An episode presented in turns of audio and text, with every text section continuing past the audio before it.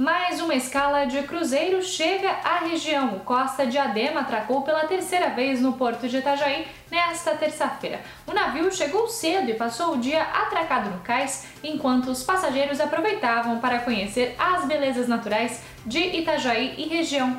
O Costa Diadema retorna a Itajaí na terça e sexta-feira da semana que vem. A última escala na cidade será no dia 12 de abril.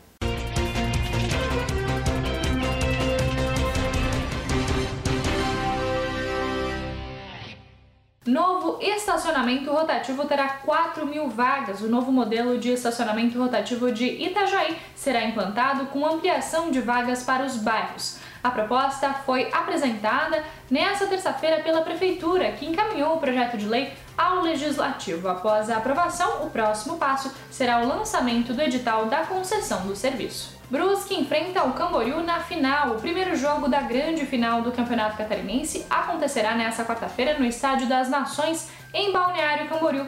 O duelo entre Camboriú e Brusque acontece a partir das 8h30 da noite. O jogo de volta em Brusque será no sábado, às 4h30 da tarde.